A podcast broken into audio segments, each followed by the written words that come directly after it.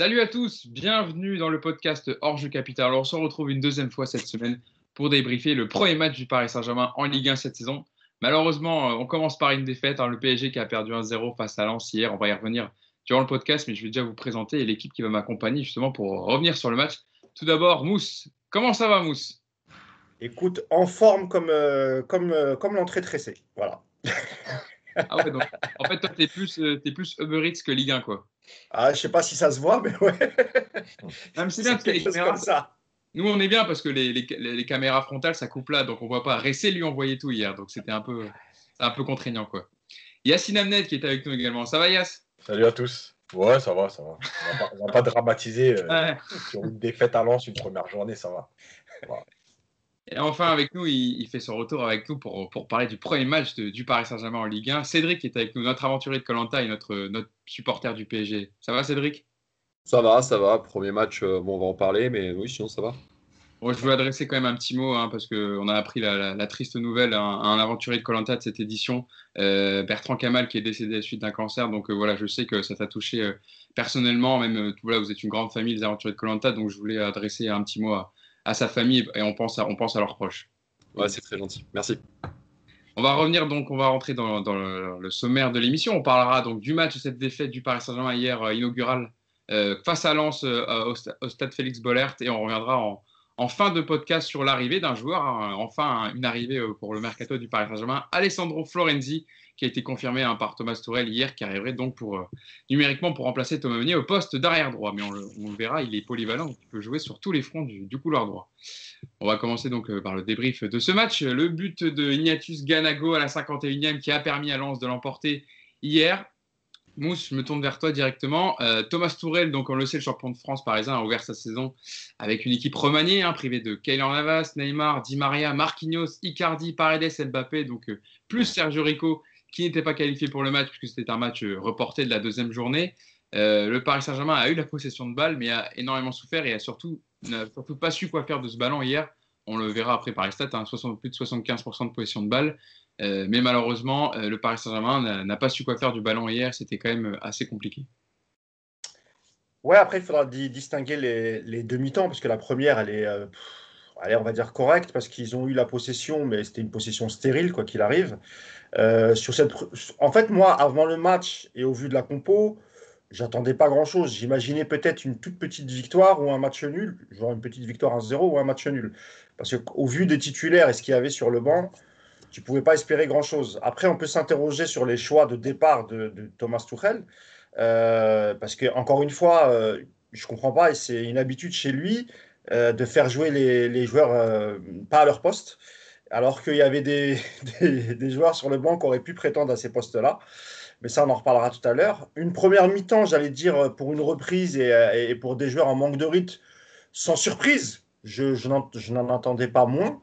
Euh, par contre, sur la deuxième mi-temps, euh, non, ça c'est, on n'a pas le droit de, pas le droit de faire ça. Alors c'est vrai qu'on a vu un lance en première mi-temps qui, qui peut-être nous a regardé un peu jouer, euh, quand ils sont revenus en deuxième mi-temps, ils n'étaient pas du tout dans le même état d'esprit et ils, ont fait ce que déteste le PSG. Ils, sont, voilà, ils ont joué, ils, sont rentrés dans l'équipe, un peu à, l'image de, Saint-Etienne, en moins violent, peut-être avec moins d'intensité, mais en tout cas, ils, ont bien, ils ont bien embêté cette équipe de Paris qui n'avait pas de solution en deuxième mi-temps, qui ne trouvait rien. On avait l'impression qu'ils étaient perdus. Donc, euh, un peu inquiétant à, trois jours du Classico.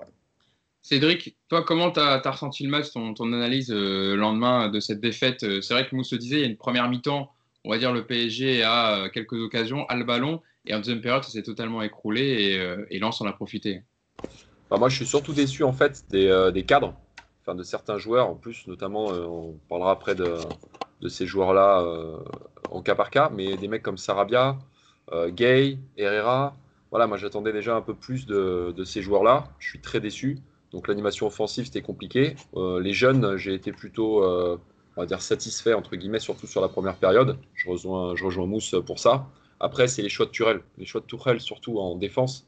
C'est, je sais pas, c'est une catastrophe. On achète Diallo. Je, ne sais pas, c'est, pourquoi faire? C'est pour faire joli? C'est Kerrer, on le balade. Euh, il faut le, on met, Kurzawa, on le met à droite. C'est déjà qu'à gauche, il a du mal. On le met à droite. C'est une catastrophe, quoi. C'est une catastrophe. Je comprends pas. Vraiment, il y y a des choses qui me voilà, je suis un peu dubitatif sur les choix de Tourelle. Yacine, es dans le, même mood. Toi aussi, tu as du mal à comprendre les choix de Tourelle et même son coaching pendant le match pour, pour changer la donne? Bah, ça fait un moment qu'il comprend plus. je sais, je sais. Mais tu sais, moi, je lance, je lance exprès une question un peu anodine, un peu bête. Limite, non, mais en fait, tu sais pourquoi je dis ça? Pendant que tu poses la question, moi, je regarde la tête à Yacine et moi, ça, me fait rire, en fait. Ouais, c'est mon bah. bonheur du matin, tu vois. Vas-y, Yass. Bah, je ne suis pas surpris parce qu'en fait, euh, bah, ça, fait quand même un an maintenant qu'il fait n'importe quoi. Euh, dans tous les papiers pratiquement que je fais d'après-match, je parle du coaching, de, ses mauvais choix, de ses changements tardifs, euh, du manque d'idées. Et là, c'était encore pire parce qu'effectivement, il avait un banc plus restreint que d'habitude. Donc, il fait, un coaching qui est, pour moi inutile à ce moment-là du match quand tu perds un zéro. mais en fait, il y, a deux choses. La première, c'est que malgré tout, il ne faut pas oublier que Paris perd sur une erreur de Boulka. donc, tu es obligé, d'en tenir compte parce que malgré tout, s'il n'y a pas cette erreur, il y a 0-0. Alors, effectivement, le match, il n'est pas bon. Mais déjà, tu ne le perds pas. Euh, tu le perds sur une, grossière erreur parce que sur l'action, il récupère le ballon. Il y a Kim Pembe qui est tout seul à gauche, il ne veut pas la donner. Et il attend que Verratti vienne. Et quand Verratti vient, il y a trois Lensois autour de lui. Alors, ok, Verratti est capable de s'en sortir. Mais en plus, la passe, elle n'est même pas bonne. C'est-à-dire que c'est même pas aller sur Verratti, elle est interceptée ou Verratti fait un mauvais contrôle. La passe, elle est sur un Lensois. pas... Yes, pour, pour, te laisser la parole après, euh, Verratti sur l'action d'avant, il l'engueule parce qu'il relance pas court et qu'il envoie cacahuète sur cacahuète. Et du coup, Boulka, je pense, veut relancer court sur Verratti et il se fait piéger, il fait une passe euh, un peu pourrie et ça passe de merde. Oui, il passe de merde. Je voulais dire, Cédric. Mais... Pas, à ce niveau-là, depuis 10 ans, on nous répète que les gardiens d'aujourd'hui, ils doivent avoir une relance qui sert à quelque chose. D'ailleurs, euh, City, Liverpool, le Bayern ont tous des gardiens qui savent faire ça. et en fait, toi, ton gardien, il sait pas le faire. Et en plus, c'est pas la question de relancer court ou pas, c'est qu'il a la solution Kimpembe qui est tout seul à gauche. Donc, euh, il fait un mauvais choix. Euh, après, dans le contenu, effectivement, euh, il y a cette, cette possession stérile pour plein de raisons. Il y a les choix de départ de Tourelle. bon, voilà, je ne vais pas répéter ce qu'on a dit, Kurzawa, etc. moi, je pense, alors on rentrera un peu dans le détail après, mais moi, je pense que j'ai presque l'impression qu'aujourd'hui, Tourelle, euh, il fait des choix euh, plus que politiques, c'est-à-dire en gros, soit pour montrer la faiblesse de l'effectif, soit pour dire aujourd'hui je peux plus travailler et je veux me faire virer. Voilà. Pour moi, c'est aujourd'hui on en est là. On arrive à ce constat-là. Ouais, ouais, Parce euh, que son attitude, son attitude sur le banc pendant le match, elle est quand même très spéciale. On a l'impression que le match, tant pis, il arrivera ce qu'il arrivera. Et ses choix de fin de match, on y reviendra, mais ils sont vraiment pour dire je fais des changements, mais je peux rien faire de mieux. Alors que par exemple, même si Kalim Wendo et pas au top sur la deuxième mi-temps, tu perds un zéro. Pourquoi tu l'enlèves?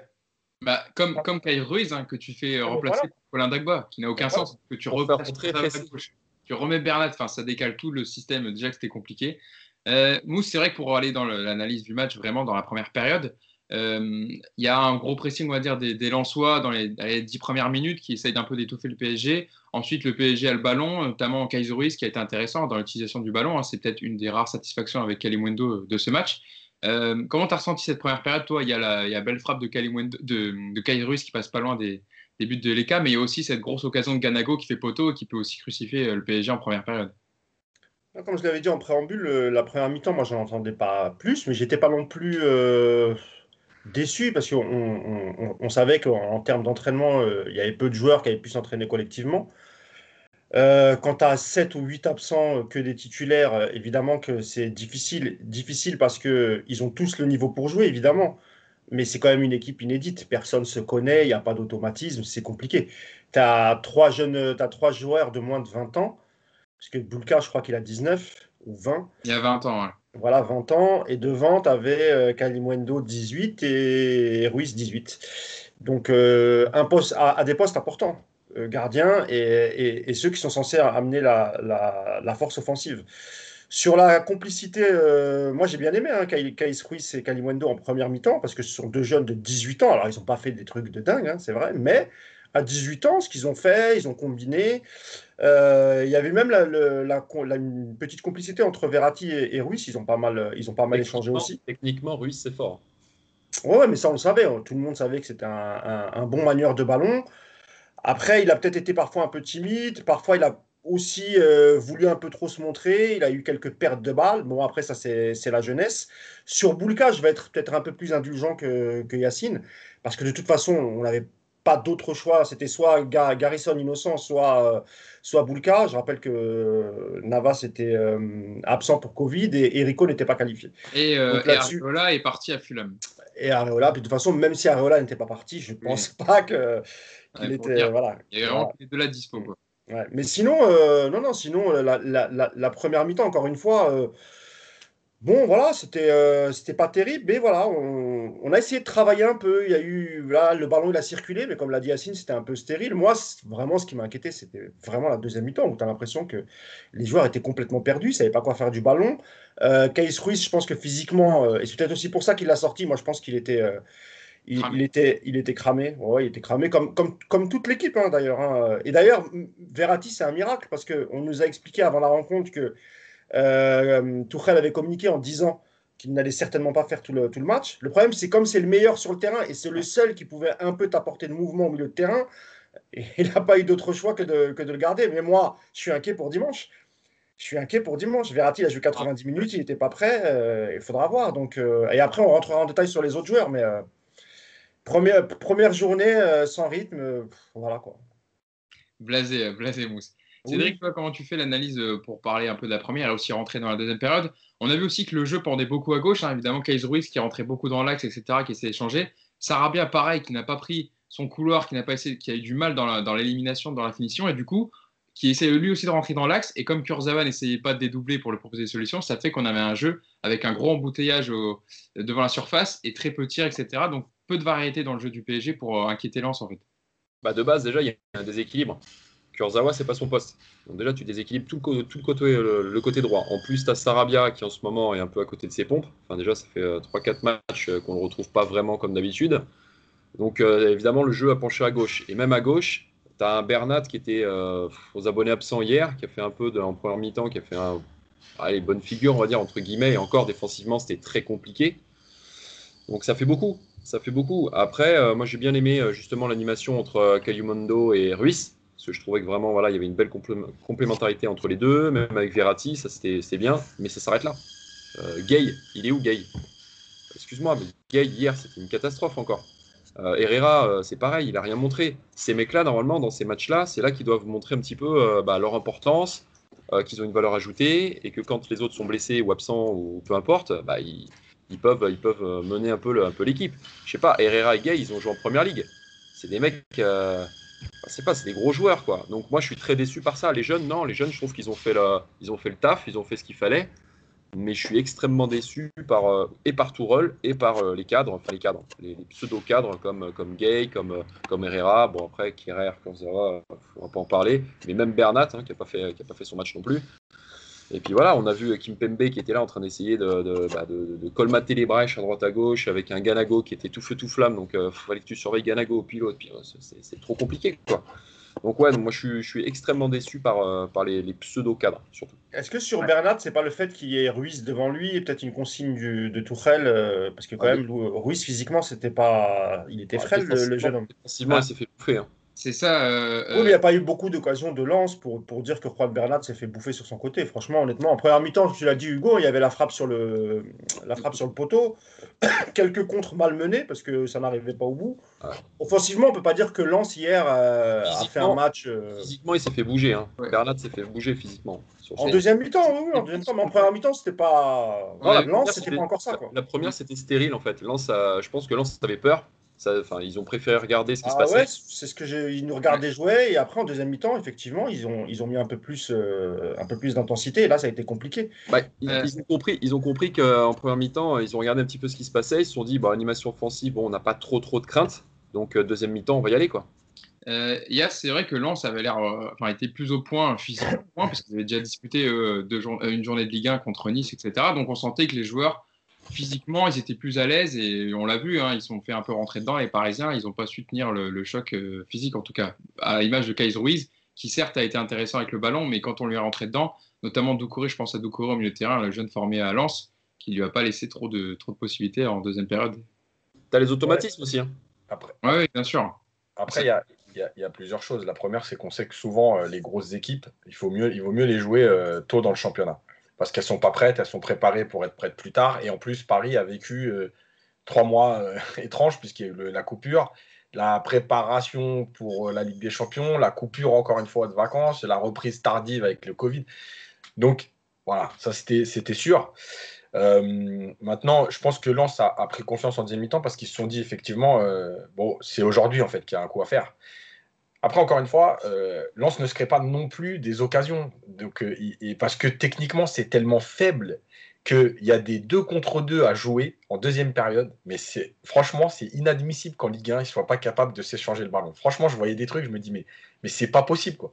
Euh, on nous parle de la formation, on nous parle de joueurs, mais moi, qu'est-ce que je, mais je vois des joueurs qui peuvent pas faire un 1-2 à deux contre deux. Quoi. Bref. Euh, donc voilà, après, après je pense qu'il y, a plein de choses. La première, c'est que sur les deux jeunes, euh, et Kais Ruiz, euh, je pense que sur le moment, on se dit, c'est bien ce qu'ils ont fait. quand on prend un peu de recul, c'est pas si bien. Alors, Kalimondo, il a essayé de peser et je trouve que son, jeu de haut but a été intéressant. Euh, et il n'a pas pu s'exprimer euh, un peu dans la profondeur, sauf une ou deux fois, parce que Lance n'est pas sorti. Euh, sur Kais Ruiz, on voit qu'il est à l'aise avec le ballon, il a échangé et tout. Maintenant, je pense qu'il y a encore trop de superflu dans son jeu. ça manque de, spontanéité parfois. et il y a aussi cette volonté de vouloir montrer que techniquement on est au niveau. Il y a eu deux, trois gestes où avec la semaine, il a tenté des petits ponts. Alors il en a réussi un, mais il en a raté deux. Et pour moi, ça, c'est pas bon. Euh, mais ça fait partie de ce que je répète depuis, depuis longtemps maintenant, de tout ce qu'on l'a laissé faire pendant la formation. Parce qu'il est au-dessus des autres, parce que ça fait un moment donné qu'il est surclassé. Et que, en fait, euh, je suis désolé, mais c'est un très bon joueur, mais il progresse plus parce qu'en U19, il était déjà en U19 quand il avait 16 ans. Donc, en fait, on l'a laissé au même niveau pendant 3 ans. Euh, et le problème, c'est que c'est les séances qui vont l'aider à, grandir, mais c'est aussi les matchs. Et pourquoi je dis ça? Parce qu'en fait, le problème de ce qui se passe depuis deux ans avec Tourelle, notamment on l'a vu avec Mbesso l'année dernière, en fait, ces jeunes, ils ont du temps de jeu quand, tout le monde, quand personne n'est là. Donc en fait, tu les mets dans des, dans des conditions qui sont très compliquées. Ils doivent en même temps se montrer dans une équipe qui n'a pas de repères, dans une équipe qui est bouleversée, euh, et dans une équipe qui, qui, ne peut pas gagner parce que devant, il n'y a, pas, a pas les joueurs qui font la différence. Donc en fait, et comme on a zéro principe de jeu collectif, puisque les principes de jeu, c'est donner le ballon à Neymar, à Di Maria ou à Mbappé, eh ben, en fait, on, les met toujours en difficulté. Et moi, ce que j'ai pas envie aujourd'hui, c'est de dire, un, leur taper dessus parce que c'est pas à eux de faire le jeu hier. Et de deux, euh, de dire, ah, ils ont joué, ils ont perdu à Lens, ils n'ont pas le niveau, et depuis les revoir jusqu'à décembre pour un match de Coupe de France où Voilà, et moi, c'est ça qui me dérange. Kais Ruiz, mets-le le jour où tu as ton équipe type et que tu dis, aujourd'hui, je fais reposer Di Maria, je mets Kais Ruiz. Euh, c'est pareil, c'est-à-dire que tu dis, je fais reposer Icardi, je mets Neymar, je mets Mbappé et je mets Kalimundo. Maintenant, si tu mets Kalimundo avec Kais Ruiz, avec Sarabia qui est en dedans, c'est des mettre en difficulté. Et, moi, quand je parle de, groupe à gérer avec les jeunes, c'est de ça que je parle. C'est les mettre, les faire tourner, mais dans des bonnes conditions. Après, j'ai une question qui me vient mousse avec ce que dit euh, Yacine, c'est que est-ce que les, jeunes cette année ont une vraie carte à jouer? Parce qu'on le sait, le PSG ne va pas pouvoir recruter euh, des milliers de cents parce qu'il n'a pas une grosse enveloppe de transfert. C'est un mercato compliqué. Ruiz, il a un profil que le PSG n'a pas trop, à part euh, du Draxler, on va dire, un peu dans le profil, un peu créateur, un peu. Euh, euh, voilà, qui peut être à, la création et à l'initiative d'action. Euh, Mwendo, bah là pour l'instant, il c'est le seul neuf, on va dire, valide au PSG parce qu'Icardi a le Covid. Choupo-Moting, pour l'instant, il n'est pas encore revenu. On parle de lui qui peut revenir, mais il n'est pas encore au Paris Saint-Germain.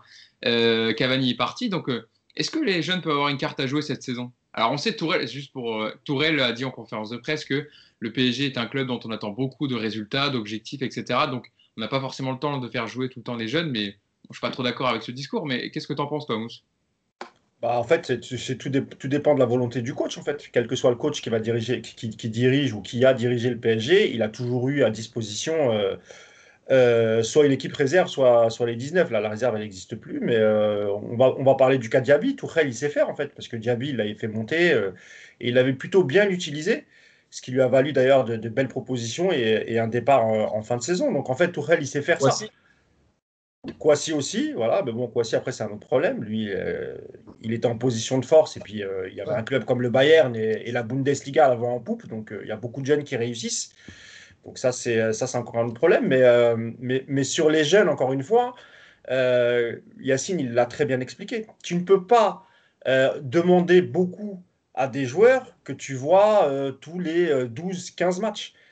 Et si, si tu n'as pas un projet dès le départ, avant que la saison commence, c'est-à-dire pendant les matchs de préparation, le stage de préparation, si tu n'as pas un projet pour 2-3 jeunes, les meilleurs en tout cas de, des U19 par exemple, ben, eh ben, tu feras rien. Tu les feras monter quand tu auras des blessés ou des suspendus.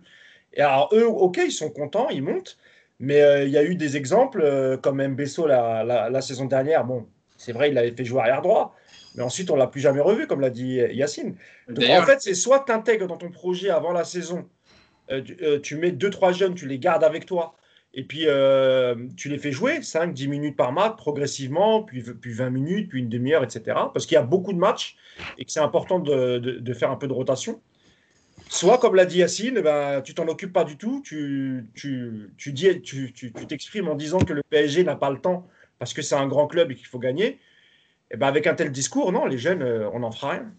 Euh, yes, avant que j'aille voir Cédric, vas-y, tu peux intervenir. En fait, il y a deux choses. La première, rappelez-vous de ce qui s'était passé avec Le Guen quand il avait lancé tous les jeunes à un match à Valenciennes à l'époque. Ouais. ça, putain, Il n'y a que Sako qui s'en était sorti de cette génération-là. Tous les autres ont disparu. Parce que tu les as lancés dans un contexte. Bon, c'était encore une autre époque, un autre contexte. Mais malgré tout, tu avais lancé une équipe de jeunes en disant euh, on va lancer les jeunes maintenant parce que ça ne tournait pas avant, etc. Tu les as tués. Euh, et la deuxième chose, c'est que moi, je veux bien les jeunes et tout. Euh, alors, il y a des questions d'âge, tout ça. Mais je suis désolé, mais à un moment donné, quand on voit par exemple Ansu Fati et Ricky Pucci à Barcelone, ça apporte autre chose. Donc, pourquoi? Parce que, parce que, encore une fois, ils ont été aussi mis dans des contextes différents. C'est-à-dire que Ansu Fati, il joue pas le match de Coupe d'Espagne quand toute l'équipe a tourné. Il joue quand il y a Messi et Suarez et derrière lui euh, Rakitic, Busquets et euh, De Jong par exemple. Euh, Eric Ipouch, c'est pareil, il a joué au milieu avec Vidal et compagnie. Donc on l'a pas jeté en disant c'est un match bidon. On lance huit jeunes et on le met dedans et après on dit vous avez vu finalement ils apportent pas. Bah effectivement ils apportent pas, ils sont pas prêts. Si, si on était prêt à 17 ans ça se saurait. Donc, euh, donc il y, a, tout ça à gérer. Et c'est pour ça que cette gestion-là, elle, me pose problème. Euh, parce que parfois, j'ai l'impression qu'on jette les jeunes en se disant Ah, vous voulez des jeunes Je vais vous montrer. Je les lance tous en même temps dans une équipe remaniée qui n'a pas de repère, comme, comme contre Reims l'année dernière. Tu perds et, c'est ta justification. Ben voilà, vous des jeunes, vous avez vu, ils n'ont pas le niveau. Voilà, donc vous ne les reverrez plus. D'ailleurs, euh, Loïc Mbesso, qui avait joué à Reims l'année dernière au poste arrière droit, va être ah. vendu à Nottingham Forest. Hein, des infos que j'ai vues passé pour, pour une somme euh, un peu en dessous de 10 millions d'euros, je crois. Donc euh, voilà, encore une fois, un jeune Titi bien vendu par, par Leonardo, alors avec très peu de matchs en professionnel. Cédric, toi sur les jeunes aussi, tu penses à peu près pareil que, que Mousseyas, que c'est, c'est la volonté et c'est le discours du coach en fait qui fait que tu les fais jouer, tu comptes sur eux ou pas? Il y a plusieurs choses en fait. sur, le, sur le match d'hier, on n'a pas le choix. Donc bah, là, voilà, on n'a pas le choix, donc euh, on est obligé de les faire jouer. Après, moi, je rejoins Yacine pour dire que, par exemple, le, match de Reims, tu les lances tous comme ça et après dire, euh, bah voilà, vous avez vu, ils sont mauvais. C'est, pas du tout le, bon fonctionnement. Mais la différence avec le Barça ou d'autres clubs, c'est qu'il y a, il y a quelque chose que nous, on n'a pas. Et donc, euh, Yacine, je pense qu'il va me rejoindre sur le coaching, un projet de jeu. Voilà, un projet de jeu. Et le projet de jeu que tu as sur ta base, tu l'as aussi sur tes jeunes. Et c'est ce qui se passe au Barça, c'est ce qui se passe à Manchester City, c'est ce qui se passe dans tous les clubs euh, où tu vas avoir des jeunes arrivés, etc. Peu importe. Nous, on l'a pas. Déjà, nous, personnellement, dans notre équipe première, on n'a pas de projet de jeu. Tourelle, il nous a rien amené au final. Donc, comment tu veux euh, que tes jeunes puissent être incorporés dans, un, dans une équipe où tu sais même pas comment tes propres joueurs euh, ont euh, leur animation offensive, au milieu, en défense, enfin peu importe. C'est compliqué. C'est compliqué de les intégrer. Et, et bon, après, il l'a bien fait avec Kwasi. Il faut, il faut justement les intégrer comme ça, petit peu par petit peu, dans des matchs, les faire jouer avec Neymar, les faire jouer avec, avec, avec Impembe, les faire jouer avec Marquinhos, etc. Mais c'est vrai que tous les lancer d'un coup, à part dans un match comme hier, parce que tu n'as vraiment pas le choix, c'est une, une, très mauvaise chose.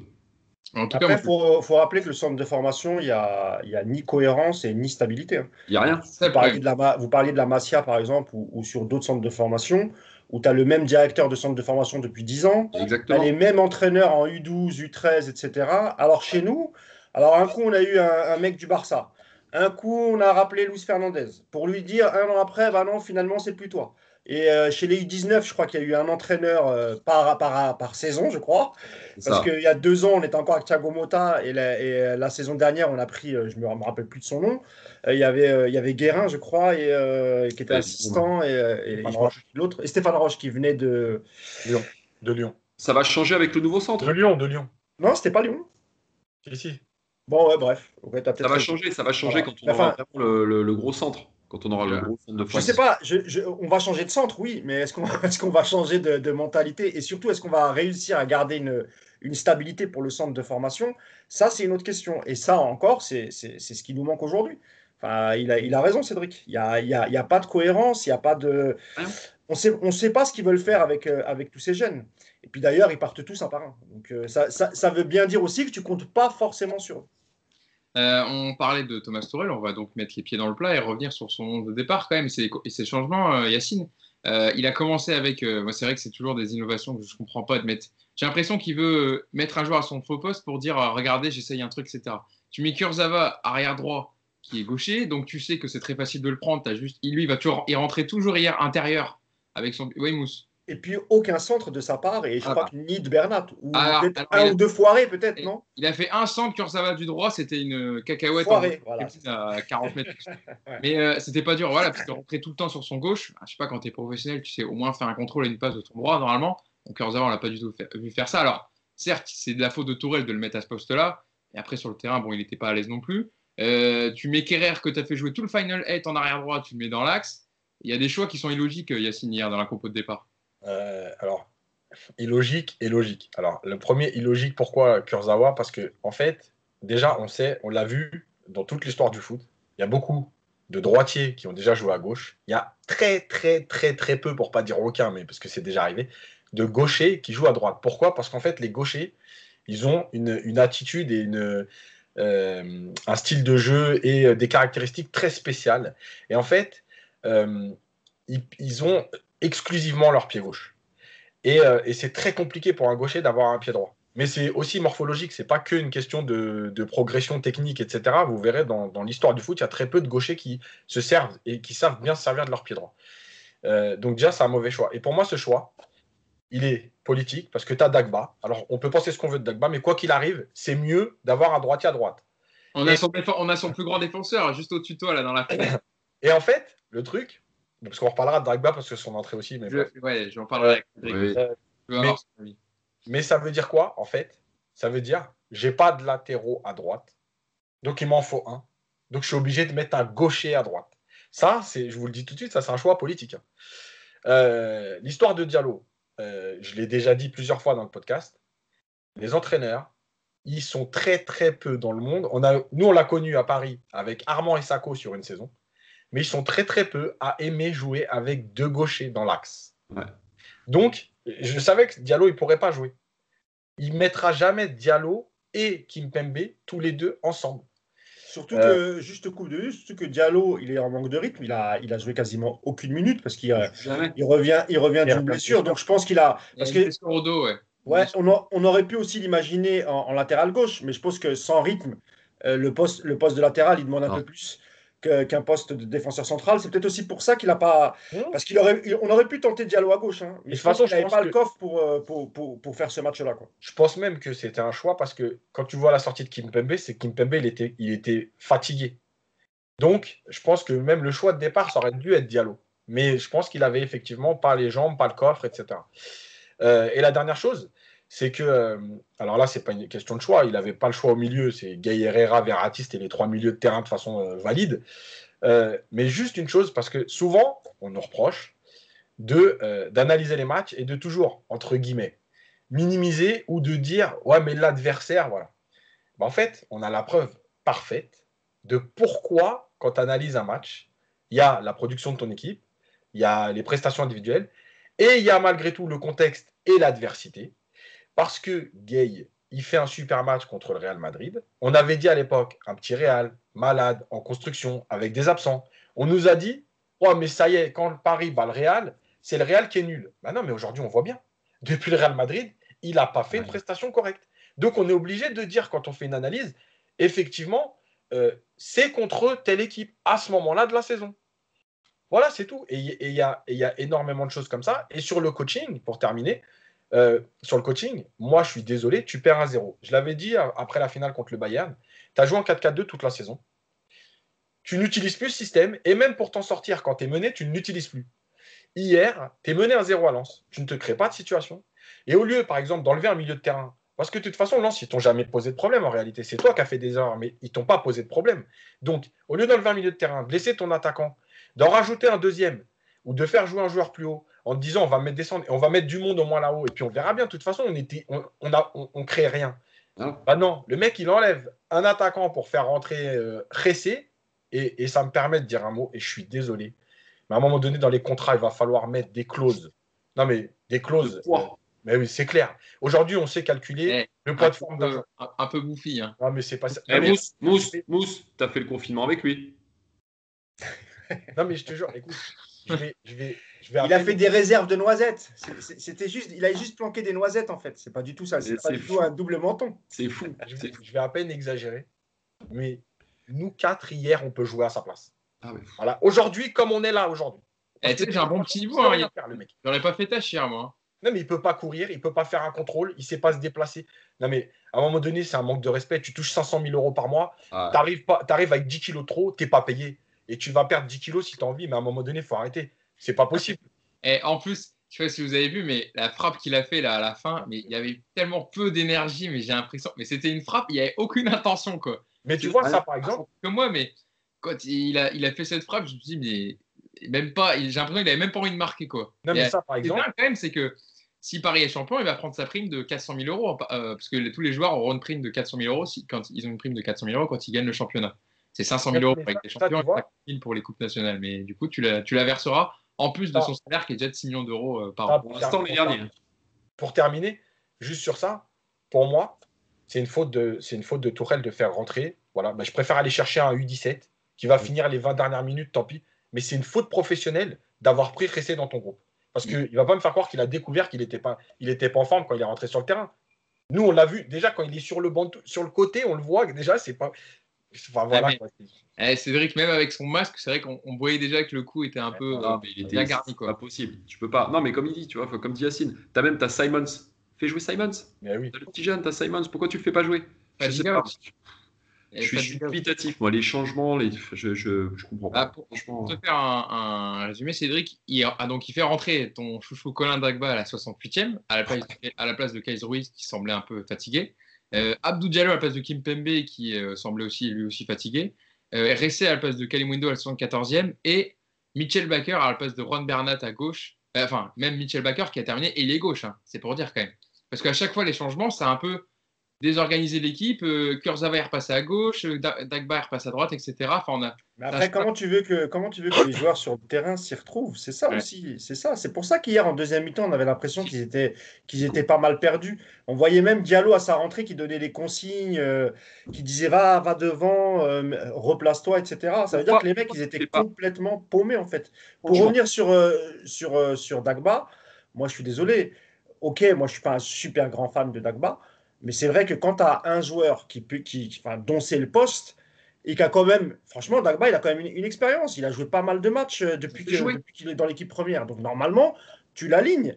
Ensuite, euh, le, le, en défense centrale, ok, tu peux, tu, tu, tu peux mettre Kerrer, euh, Kimpembe, un droitier, un gaucher, pas de problème. En tout cas, au moins à droite, tu as, un joueur. Et à gauche, il y avait Bernat, dont c'était le poste. Et moi, rappelez-vous, le podcast précédent, j'avais même dit, pourquoi pas mettre Kurzawa latéral gauche et Bernat plus haut en, ailier si vraiment Draxler, il est. Il est euh, parce que Draxler s'était un peu blessé à l'entraînement. Donc, tu avais aussi cette solution. Tu pouvais jouer avec les deux, euh, avec un Bernat un peu plus offensif, parce qu'il est, il est meilleur offensivement que, défensivement. Et à droite, euh, Dagba, qui est un vrai latéral droit. Alors, le problème, c'était que devant lui, on avait un Sarabia, on ne comprend pas. Puisque Sarabia, c'est d'habitude un joueur qui se bat. Et même hier, on a, on a l'impression qu'il a abdiqué. Alors, soit il y a un spleen qui est, dû euh, peut-être au, final 8, il n'a pas assez joué et peut-être qu'il il a un peu de rancœur contre Tourelle, je ne sais pas. Mais, euh, mais même physiquement, son, comportement, il y a quelque chose d'inquiétant. Il n'est pas souriant, il y a, on a l'impression qu'il y a quelque chose qui ne va pas. Mm. Euh, et, donc voilà, et pour le milieu de terrain, évidemment, comme l'a dit Yacine, il n'y a pas d'autre choix que de faire jouer les trois. Et heureusement qu'on a quand même un Verratti qui, qui, surnage au, milieu. Euh, parce que même si Herrera, Herrera parfois on a l'impression qu'il fait des bons matchs parce qu'il court partout, mais même hier, euh, l'impression que parfois il courait un peu dans le vent. Euh, et, c'est vrai que le pauvre Ghana, euh, depuis, euh, depuis Madrid et aussi le match quand même contre Dortmund, le retour, où il était associé à Paredes, il avait fait plutôt un bon match. C'est vrai que ça Paredes, à... Paredes qui avait fait un gros match. Hein. Ouais, mais Gay aussi, il n'avait pas fait un mauvais match. Ah non, non, Gay, il n'avait pas fait un mauvais match. Quand il fait un mauvais match, on l'a toujours dit. Mais là, on va dire que ce contre mauvais, mais c'était pas. Non, il n'a pas fait un super match, mais il n'a pas fait un mauvais match. Là, hier, on peut dire qu'il a fait un mauvais match. Moi, j'ai pas de problème avec ça. Le problème, c'est que nous, il nous faut des joueurs qui fassent des bons matchs, pas des. Il n'a pas fait un mauvais match. Et ah, mais pour ça, il faut que tu installes un. tu arrives à trouver un, un, projet de jeu pour ton équipe, tu installes une équipe type et un milieu type. Et là, ça change tous les matchs. C'est compliqué, ça aussi. C'est vrai que Cédric, on en parlait un peu tout à l'heure et Mousse en revenait dessus. C'est vrai que Pablo Sarabia, là pour le coup, c'était lui le leader technique, on va dire, d'attaque, celui qui avait le plus l'habitude de jouer euh, dans le 11 titulaire. Et en fait, on a l'impression que quand la lumière est trop sur lui, il a eu du mal à, être, voilà, à prendre ce leadership d'attaque, à, à, créer les mouvements. On l'a vu très éteint. Quoi. Il a touché moins de ballons que Kaiser Ruiz ou Kalimundo. C'est dire son faible apport hier. Sarabia, il y a encore un... Je vais encore revenir sur le projet de jeu. Sur Boyer, c'était un peu particulier. Mais Sarabia, c'est pareil. On le trimballe. Voilà, on joue il joue à droite, il joue un peu à gauche, on le met euh, derrière l'attaquant, on le met. On le trimballe pas mal aussi, Sarabia. Il avait joué en faux neuf. Euh, ouais, Et puis quand tu, le, quand tu le voyais jouer en Espagne, il jouait très très bien. Il était, au milieu de terrain, c'était parfait. Là, la problématique, c'est comme on n'a pas ce projet de jeu, dont on parle et on, reparle encore, bah, tes joueurs, tu les, tu les trimbales. Et au bout d'un moment, bah, il n'y a pas d'automatisme, tu, tu, perds un peu ton football. Puis, comme disait, euh, comme disait Mousse, le spleen, il vient peut-être de là aussi. Tu en as peut-être ras de bol aussi. Je suis à droite, je suis à gauche, je suis au milieu, je suis en bas. Après, moi, je ne défends pas plus que ça parce que sur le match d'hier, euh, je suis très en colère. Mais euh, parce que c'est lui, justement, le leader technique en attaque qui devait, qui devait apporter un peu, euh, un peu plus. Mais, euh, mais je peux comprendre aussi, et je rejoins Yacine aussi sur, le, bah, sur ce qu'on disait sur Toural. C'est compliqué. Ouais. Euh, vas-y, yes. Le, le, problème de Sarabia, c'est que en fait, il a besoin. Alors, déjà, il y a le côté athlétique, c'est-à-dire qu'il a pris un coup d'épaule d'entrée. Et en fait, je pense qu'il a compris tout de suite que le match, ça allait être compliqué physiquement.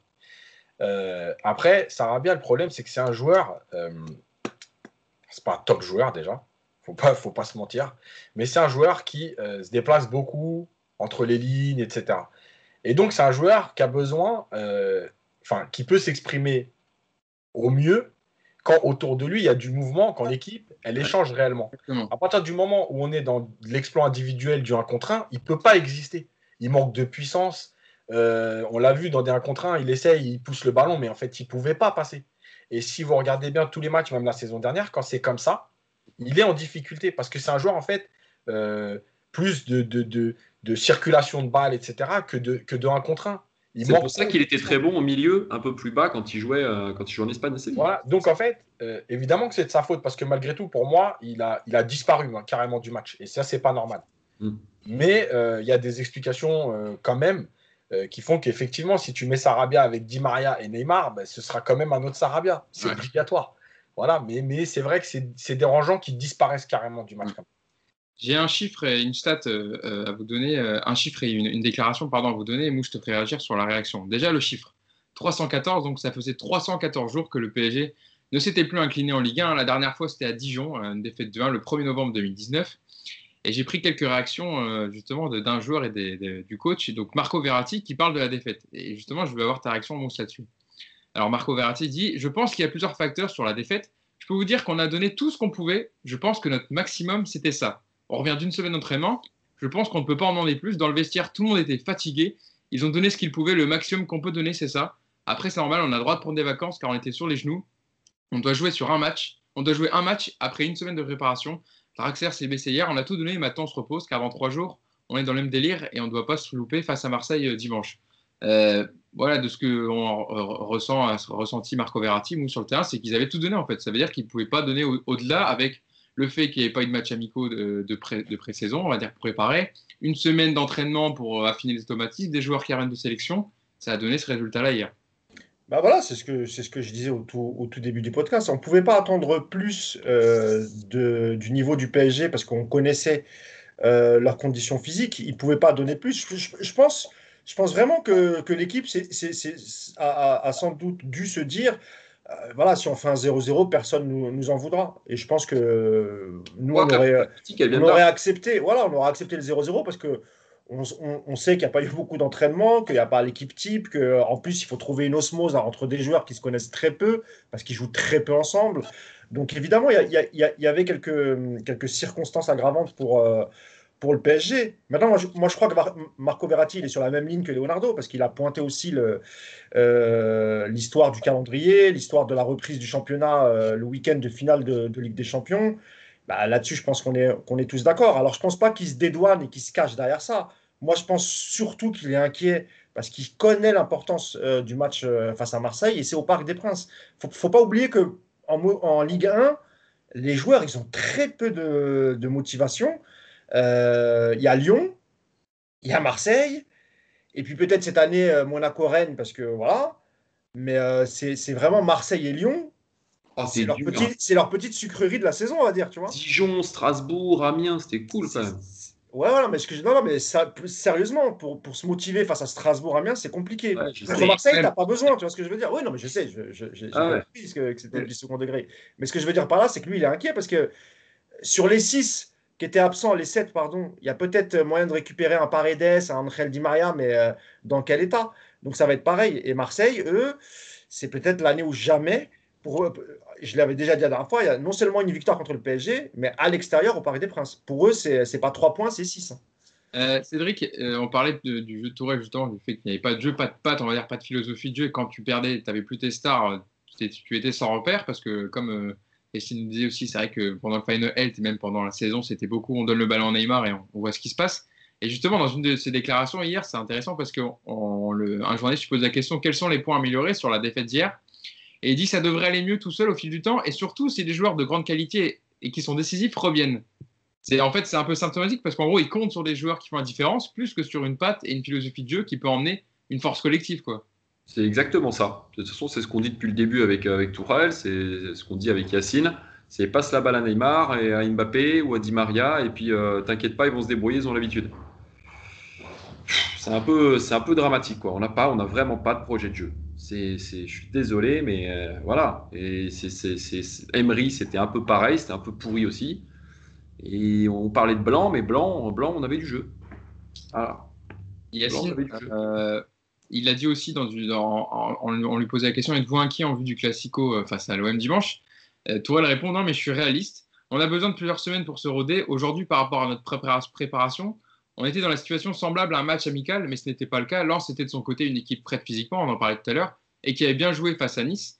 Euh, C'était compliqué de créer des occasions face à leur 5-2-1-2. Il ne faut pas être trop critique avec les joueurs. Un 0-0 était possible et il y a eu des choses positives. Après, s'il faut jouer avec la même équipe face à Marseille, on le fera. Si on joue avec la même équipe, euh, avec les mêmes consignes, etc., le même coaching, ça, ça risque d'être compliqué. Et là, Marseille, je pense que ce sera une toute autre filiation si le PSG perd euh, face à eux. Tu sais ce que j'ai l'impression, franchement, dans son discours? Je, je te coupe deux secondes. C'est juste que j'ai l'impression qu'on a dit aux joueurs Bon, les gars, vous inquiétez pas. De toute façon, il y a des circonstances atténuantes. Si ce match-là ou le prochain, on les perd, c'est normal. Et du coup, les joueurs, dans leur tête, c'est Bon, allez, au pire des cas, c'est pas grave. Et c'est ça qui me dérange, moi, en fait. Ouais. C'est ça qui me Alors- dérange. Et tu as raison de le dire, Cédric, parce que euh, Thomas Tourel, en conférence de presse euh, hier, avait dit, euh, avant-hier, pardon, du coup, avait dit que euh, Ouais. n'attendez pas grand-chose du Paris Saint-Germain. Exactement. 50, en gros, etc. C'est ça. Ouais, Mousse, après, ça. tu vas voir Yacine. Ouais, je... moi je pense que dimanche, Thomas Tuchel, il va, il va prendre le risque d'aligner euh, peut-être trois joueurs avec euh, un ou deux jours d'entraînement. Euh, peut-être peut-être Di Maria, peut-être Paredes euh, et peut-être Ous, euh, ça fait pas Navas. Ça fait pas non plus trois mois qu'on a arrêté de jouer. Attends, amigo, tu m'as pas laissé développer mon propos. Vas-y, vas-y. Attends Pourquoi je te dis ça? Parce que s'il y a défaite euh, dimanche au parc, ça peut, ça peut être très chaud pour Thomas Tuchel. Honnêtement, ça peut être chaud. Parce que euh, Yacine l'avait l'avait rappelé dans le précédent podcast, il avait rappelé l'enchaînement des matchs. Je crois qu'on enchaîne mercredi, donc on aura deux jours de repos Contre et, Metz. euh, contre Metz. Euh, à l'extérieur, du coup, hein, on est d'accord? Deux fois. À deux fois à l'extérieur. Voilà. Donc si tu perds euh, Lens, si tu perds Marseille, donc non seulement bon, il y a deux défaites, c'est le, plus mauvais début de championnat de- depuis euh, 10 ans, parce qu'il me semble que c'était de- 2011, la, la- dernière fois qu'on avait perdu sur notre premier match, parce que c'était pas la première journée, mais le, mais- le premier match. Donc il y a gros danger pour Thomas Tuchel. Donc moi, je pense qu'il va pas prendre le, il va prendre le risque, pardon, d'aligner trois joueurs, même s'ils ont un ou deux jours d'entraînement dans les jambes, parce qu'il sait très bien, encore une fois, qu'en Ligue 1, ça peut suffire. Si tu, parce que là, c'est, hum, il va, il va pouvoir compter sur les individuellement, il va pouvoir faire ce qu'il fait d'habitude. Ok, le milieu de terrain, essayer de trouver Di Maria, essayer de trouver. Euh, il y aura qui d'autre en. Ah, bah, bon. Parce qu'Mbappé ne sera pas là. Donc, soit Oui. il remet Kalimwendo, soit Choupo-Moting Choupo. euh, signe, signe avant. C'est- Et euh, comme, comme Florenzi, on en reparlera, c'est- possible que ces, ces- ces deux joueurs-là soient prêts pour dimanche. Et déjà, au, au Ouais. gardien, tu auras Sergio Rico qui sera qualifié pour le match de dimanche. Voir, voir Ouais. Navas, si, euh, parce que peut-être que pour un gardien, c'est peut-être moins grave d'avoir moins de. Parce que des séances individuelles, euh, Navas, il peut en faire chez lui, hein, de gardien. Il- il- tu vois ce que je veux dire? Il peut faire des séances d'entraînement. Ouais, bien sûr. Quel- Il suffit d'un mec qui frappe dans le ballon et tu as ton entraînement. Je- J'exagère, bien évidemment. Mais, euh, mais il va pouvoir, je pense, récupérer un peu plus de, de joueurs parce que c'est vraiment un match qui compte. Et ça, Tourelle le sait. Et franchement, pour moi, pour Tourelle, là, c'est le match de tous les dangers. Yacine, Ouais, moi je pense qu'il y a beaucoup de, de, de com dans tout ce qu'il dit. C'est moi je, moi je répète qu'aujourd'hui la sensation que j'ai c'est plus euh, je tente un tout pour le tout. Soit euh, on me donne des joueurs, soit je vais tout faire pour, euh, pour prendre mon chèque et, me- et me faire virer. Non, ça, c'est, tu te trompes, Yacine, là-dessus. C'est pas du tout ça. non mais peut-être, peut-être. Moi je, moi je vous dis ce que je ressens parce que parce qu'il y a des choses qui sont il y a des, il y a des choses qui sont qui sont pas normales dans son comportement, dans son discours. Euh, moi je suis désolé mais qu'est-ce qui- on, on est là alors là on parle du PSG mais toute l'année, euh, quand on parle de foot, on est là à tout le tour taper sur tous les entraîneurs de Ligue 1 qui se plaignent de leurs effectifs, etc. Mais, qui, mais s'il y en a bien un qui ne peut pas parler là-dessus, c'est quand même lui. Et ça fait deux ans qu'il nous ramène toujours à il manque un truc, et le calendrier, et j'ai deux blessés, et Neymar il n'est pas là. Eh, Ok mon gars, mais à un moment donné, tu as quand même un groupe. En Ligue 1, s'il y en a un qui doit pas parler de groupe et d'effectifs, c'est toi. Tu fais que ça. Donc à un moment donné, moi je pense qu'il y a un vrai problème là-dessus dans, euh, en plus cette année avec son rapport au, pouvoir avec Leonardo, euh, dont on avait parlé la dernière fois. Et moi, réellement, je pense que, tu sais, des fois, il ne faut pas croire que les entraîneurs, ils sont attachés à tout. hein. Euh, Il y a des entraîneurs, Ancelotti s'est fait virer de Chelsea, il continue à être payé, il n'avait rien à foutre. Donc, il ne faut pas croire que tous ces entraîneurs, ils sont attachés à quelque chose. Ils ont construit quelque chose où ils essayent. Quand ça ne va pas, c'est pas grave. Quand je disais ça, Yacine, je, disais juste que si vraiment il voulait partir, il sait très bien qu'avec Leonardo, il peut trouver un arrangement rapidement. C'est pour ça que je dis ça. Par contre, là où tu as raison, Oui, mais euh, quand tu, là où tu as raison, je finis. euh, le fait qu'il fasse de la politique, etc., je suis d'accord avec toi. Même hier, quand il répondait euh, sur Florenzi, tu avais l'impression qu'il était ironique. Ouais. Tu vois, parce que Non. bon, il y a eu la réponse sur Mais- Gendouzi où là, il n'était pas ironique, mais sur, mais sur Florenzi, tu avais Donc, moi, je pense vraiment que, le, que ce mercato va poser. un- va, on l'avait déjà dit qu'il y a un problème entre Tourelle et, et, euh, et- et Leonardo, pardon. Leonardo. Et, et- et je pense que le, ce que, ce que tu as dit sur Kurzawa, ça- c'est peut-être vrai. Tu vois, Ouais, parce que je crois qu'il l'avait déjà fait la saison dernière, je ne sais plus Ouais. dans quel match, euh, pour, pour Oui, dire voilà. je non, il avait finale. même Bernat, il avait mis Bernat en, en milieu relayeur, je crois, deux, trois Mais non, fois. à la finale, à la finale, il a déjà joué, non? Je sais plus. La finale de la Coupe de France, je crois. Quand il rentre à la place de Kierer Ouais. ou je sais plus quoi, non? Mais moi, je te parle de la saison dernière, hein, pas, Mais oui, pas- pas- fait. juste pour finir là-dessus, en fait, pourquoi moi je dis ça? Parce que c'est une énorme différence dans ton image de partir en négociant que d'être viré après une finale de Ligue des Champions. C'est-à-dire que si tu es viré en finale, après une finale de Ligue des Champions, en fait, c'est le PSG qui aura une mauvaise image en disant ils ont viré leur coach après une finale de Ligue des Champions. Tandis que s'il négocie son départ, en gros, c'est lui qui dit je veux partir. Et moi, je te dis, Leonardo Yacine, jamais, ja- il, il aurait dit la vérité. Il aurait dit il est venu nous voir, nous on voulait le garder, il est parti. Leonardo, c'est pas Enrique, hein. Leonardo il parle. hein. Donc je pense pas qu'il aurait laissé. euh, Non, mais ce qui veut dire, ce qui veut dire, c'est l'image. Tourol, Tourol voulait oui. avoir une belle image. Il veut pas partir avec l'image du mec qui, euh, qui se casse, quoi. moi, je je pense ouais, pas. je pas. moi, Et Moi, à mon avis, à mon avis, moi, je rejoins Yacine sur un truc, euh, sur le fait, en fait, qu'il a appuyé. Thiago Silva est parti, vous avez vu Choupo-Moting est parti, vous avez vu Cavani est parti, vous avez vu Kouassi est parti, comment on va faire, on manque de joueurs, etc. Et sur ce match d'hier, il a appuyé en mettant justement Kurzawa à droite, en faisant euh, ces changements un peu euh, bordéliques. Et je pense que le match d'hier, il s'en est servi aussi pour appuyer tout ce qu'il a dit depuis plusieurs semaines en disant Ah, là- euh, Là-dessus, je suis d'accord, c'est ce que je Moi, disais sur, le, sur le fait qu'il la veuille partir, je pense pas, mais sur le fait qu'il veuille, sur le fait qu'il veuille appuyer en disant, vous avez vu, je, je vous ai prévenu les gars. Parce que tu sais pourquoi, Cédric? Parce qu'il joue sur le fait d'être le, le, coach qui a le mieux réussi sous KUC, quatre titres nationaux final, et pour lui, il se sent intouchable. Et il se dit, de toute façon, c'est pas Leonardo qui a emmené l'équipe en finale, c'est moi. Donc peut-être que je vais obtenir gain de cause et on va peut-être bénéficier euh... de circonstances. Oui, non, mais ça, mais, mais ça au Qatar, on s'en fout. Attends, faut pas oublier que c'est aussi le mec qui en finale, a le plus bel effectif. Attendez, attendez, vas-y Cédric, pas tout à C'est aussi l'entraîneur Mousse qui a le plus bel effectif. Oui, oui, oui, bien sûr. Oui, oui, oui. Euh, bah, pas de problème. Mais en tout cas, le résultat, il est là. Il est en finale et pour, le, pour les Qataris, c'est largement suffisant. Donc pour moi, il est en position de force comparé à, à Leonardo. Par contre, s'il y a encore une défaite, là, ce sera Leonardo qui sera en position de force. Parce que perdre, perdre face à Marseille au Parc des Princes, ça, ça va être très très mal digéré si ça arrive. Est-ce que ce serait pas souhaitable? Non. Même si moi, j'ai pas du tout envie. Mais ah, franchement, même, si je même si j'ai du mal avec Tourelle, c'est pas pour autant que je souhaite une ah, non, plus. Exactement. mais ce que je veux dire, c'est que est-ce que c'est pas souhaitable que voilà, on gagne Marseille, mais que derrière on fasse d'autres matchs un peu euh, pourris? Et qu'on change. Moi, je réappuie encore une fois, je reviens encore une fois avec, euh, avec mes, mes, coachs. Mais pour moi, Allegri, c'est toujours euh, c'est le coach que je souhaite depuis très longtemps au PSG. Eh ben, écoute, peut-être que ton vœu se réalisera si, si l'ami Thomas Tourel fait encore quelques matchs compliqués comme, comme hier face à Lens. On va terminer euh, avec la page Mercato, donc.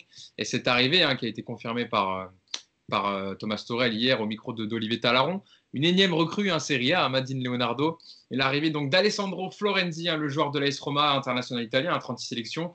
Euh, il a joué d'ailleurs hein, pendant la Ligue des Nations. Il avait joué les 90 minutes contre, contre la Bosnie. Alors, euh, Yacine, je me tourne vers toi. Son profil, tu as fait un papier pour détailler un peu son profil. C'est un prêt euh, avec option d'achat de 9 millions d'euros, d'après les informations de Sky Sport Italia. c'est un enfant du club de la, de la Roma, un milieu latéral de formation, mais qui, qui a été repositionné en latéral droit euh, l'expérience, polyvalent, offensif. Je te laisse nous, détailler son profil. C'est un prêt payant apparemment, hein, euh, ce qu'a dit Di Mardio ce matin. Euh, c'est pas un prêt gratuit. Ouais. Et l'option d'achat est à 9 millions. C'est ce ça. Ouais. Yacine.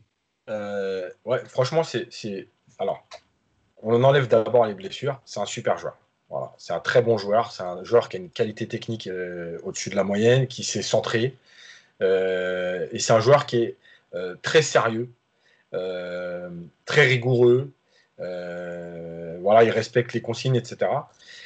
Après, dans le profil, en fait, son, rôle idéal, on va dire, c'est couloir dans un 3-5-2. Voilà. Ça, c'est son rôle idéal. Maintenant, c'est un joueur qui est capable de jouer à 4. Hein. Il l'a fait et tout, mais, mais c'est vrai que son meilleur poste, on va dire, voilà. Après, il y a ses blessures, dont deux coups sur coup. Les croisés euh, en 2016 et 2017, c'est ça, ça. Donc, ça, c'est toujours un problème. Euh, parce que ben parce qu'en fait, les joueurs, on ne sait jamais à quel niveau ils reviennent. Euh, voilà. Après, c'est toujours. Euh, moi, j'ai pas de. J'ai pas d'avis définitif à partir du moment où en fait le joueur est sérieux avec un bon comportement. il peut toujours en fait se reprendre, retrouver du niveau. Il y a la préparation, il y a plein de choses. c'est pas comme certains joueurs où tu dis c'est c'est pas bon. Voilà. Lui, tu sais qu'il a, a, fait des très bons matchs. Il est quand même toujours en sélection euh, italienne, mm. c'est pas rien. Donc, je pense que c'est, pour moi, c'est une bonne recrue. Effectivement, ça s'apparente au Paris Bernat, ça veut dire qu'un joueur avec des qualités euh, qui correspondent au PSG, parce que malgré tout, le PSG, à part euh, trois matchs dans l'année, il domine 90% des matchs. Donc, donc on va pas lui demander de défendre pendant 90% des matchs. Pour le ballon, donc en général. Voilà. Maintenant, ça s'apparente à ça. Ça veut dire que c'est soit la bonne surprise, soit un peu euh, entre deux en se disant voilà, bah, il, ouais, effectivement, il s'est jamais remis de ses blessures. Et si la Roma n'en voulait plus, tu peux aussi te poser cette question. Maintenant, peut-être que lui, il avait aussi fait le tour là-bas. quand tu restes longtemps dans un club, c'est aussi compliqué. Hein. C'est un, un du club. Hein. Il est arrivé à, 11 ans euh, à l'AS Roma. Donc euh, voilà, c'était vraiment un, joueur. Il avait été prêté là, les six derniers mois de janvier. Il était à, mais ça s'était mal passé avec Celades, qui, voilà, qui en plus dans un contexte Valence, on sait c'était compliqué. Euh, Mousse, pour, pour, pour détailler l'arrivée de Florenzi, c'est vrai que ça peut être un pari à la Juan Bernat. Un joueur, un latéral, en plus, on le sait, c'est un marché très très compliqué, les latéraux. C'est un joueur confirmé sur le plan européen, mais qui a eu des grosses blessures. Il faudra voir son niveau physique, en fait, euh, son état physique. Quoi.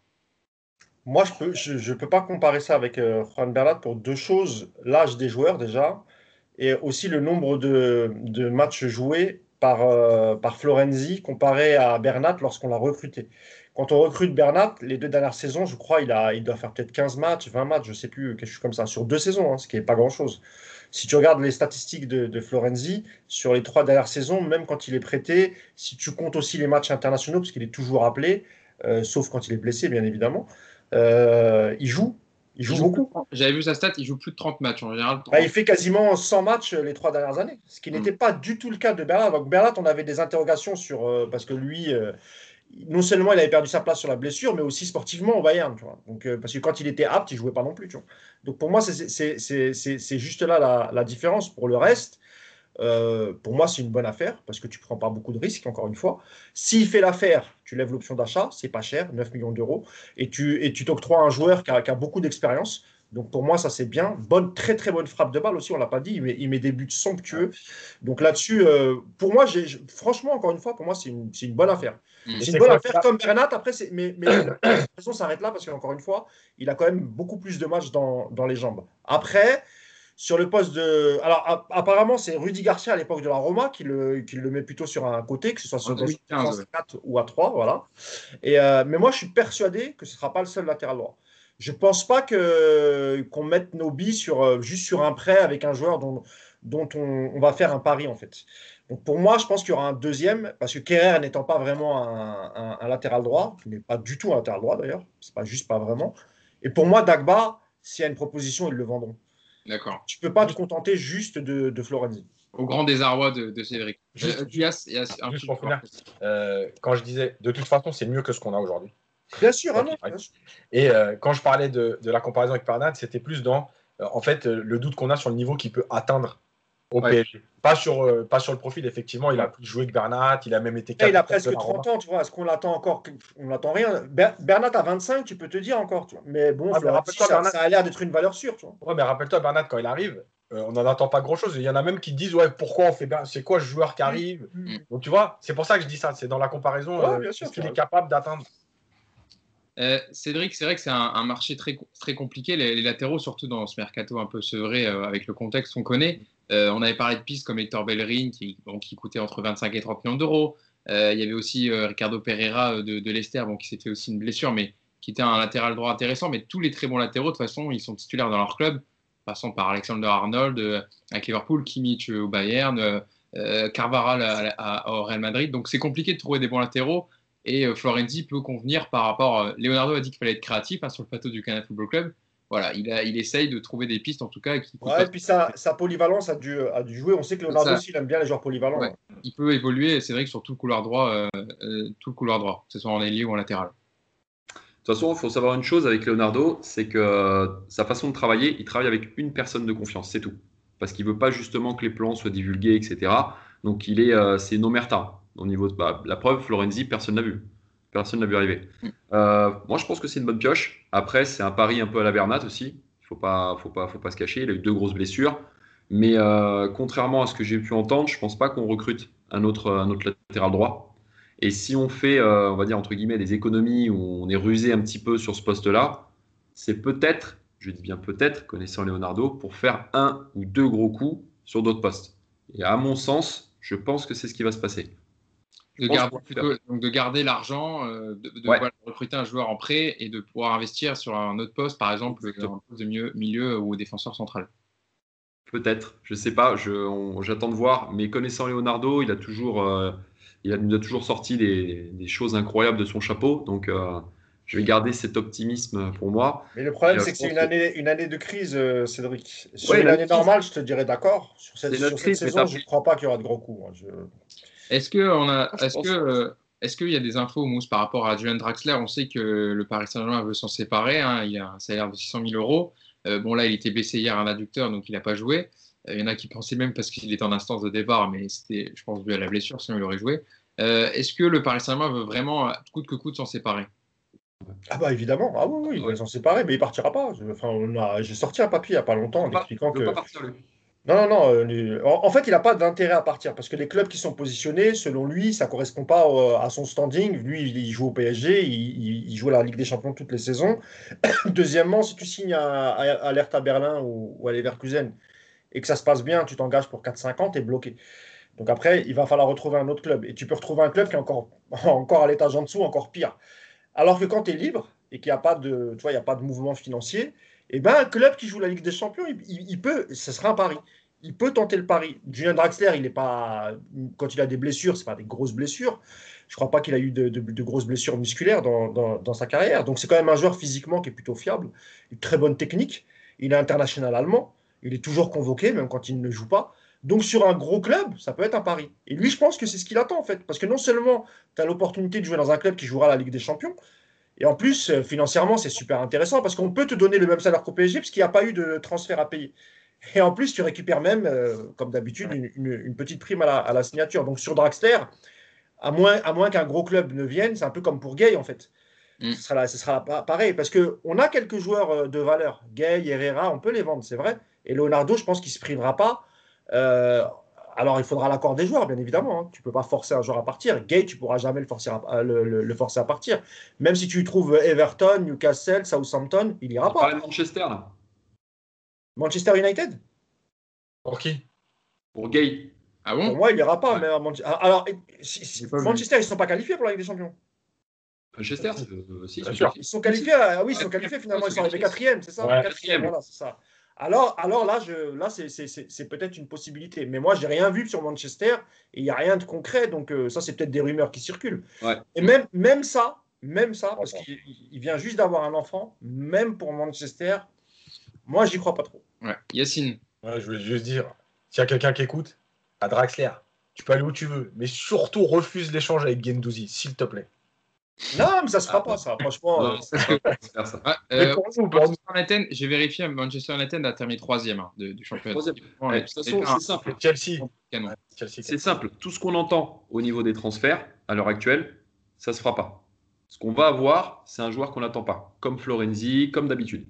Tu verras. C'est souvent, c'est vrai que c'est souvent le cas. euh, En sous-marin, Mais en tout cas, c'est vrai que Florenti, ah, personne. mais sans départ, c'est, je vous jure, hein, sans départ, ça, ça, va, ça va être compliqué. de toute Parce façon, que- Leonardo l'a dit, hein, avant de pouvoir acheter, il faudra vendre. Donc, euh, Mais bien sûr. Et, et un mec comme. Vous, vous croyez vraiment qu'un mec comme Herrera, après la saison qui vient de passer, euh, la complicité qu'il a maintenant avec tous les autres hispanophones du, du vestiaire, un mec comme Paredes, qui lui aussi, hein, Leonardo, Ah, a Paredes, moyen de le vendre.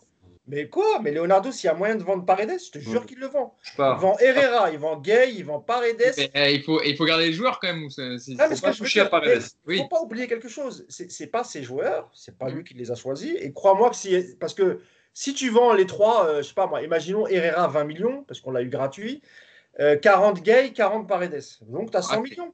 Tu peux, tu peux Ouais, retrouver deux milieux de terrain. euh, tu Ouais. peux prendre déjà, tu peux prendre Savic que tout le monde veut, et tu peux prendre un, au- un autre joueur aussi. Tu vois ce que je veux dire Tu peux prendre Partey.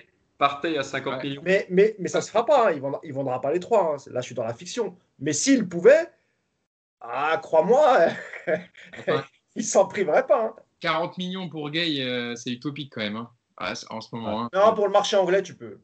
Ouais, ouais, si, si. Pour le marché Un Manchester anglais. qui se place dessus, tu le vends 35. En tout cas, Manchester, c'est pas placé dessus, hein, Cédric. hein. Ça, c'est en fait ce qui s'est passé, c'est que Wayne Rooney avait parlé de, de Gay en disant ouais, moi si j'étais euh, si j'étais Manchester, euh, je, je, ferais venir euh, Idrissa Gay. Et en fait, ils- l'ont dit quand? Bah ça, c'était après son match, je crois, face à face à Madrid, il me semble. Non, c'est ressorti là, là, il y a peu de temps. Là. Ah ouais, bon, pff, Ah. pour moi, il n'y a rien. Bon, en tout cas, on aura l'occasion de- d'en reparler d'ici là, parce que le mercato ferme ses portes le 5 octobre. Donc d'ici là, il y aura encore quelques mouvements, on l'espère, du côté du, du Paris Saint-Germain. Je voulais vous remercier d'avoir été avec moi pendant ce podcast. Merci Cédric, merci Yacine et merci Mousse. Malheureusement, le Paris Saint-Germain a perdu pour ce premier match de Ligue 1. Mais on se donne rendez-vous euh, lundi pour débriefer. Pour une victoire. Pour se, se Ouais, débriefer. ouais, pour une victoire, ouais, pour une victoire. Et on espère, euh, on espère une victoire pour le, pour le Paris Saint-Germain, évidemment. Et oui, Salut à centre de Florenzi et but de, de Choupo-Moting. Ouais, voilà. Ça veut dire que Choupo-Moting, il faut qu'il accélère pour signer quand même. On est vendredi. hein. Ouais, Ouais, ça je, vais va. aller le cher- je vais aller le chercher à l'aéroport, vous inquiétez pas. Ouais. Vas-y. Bon, merci en tout cas à tous les trois et puis on se dit à, à, à bientôt. À bientôt. Ciao, ciao. Salut, les gars.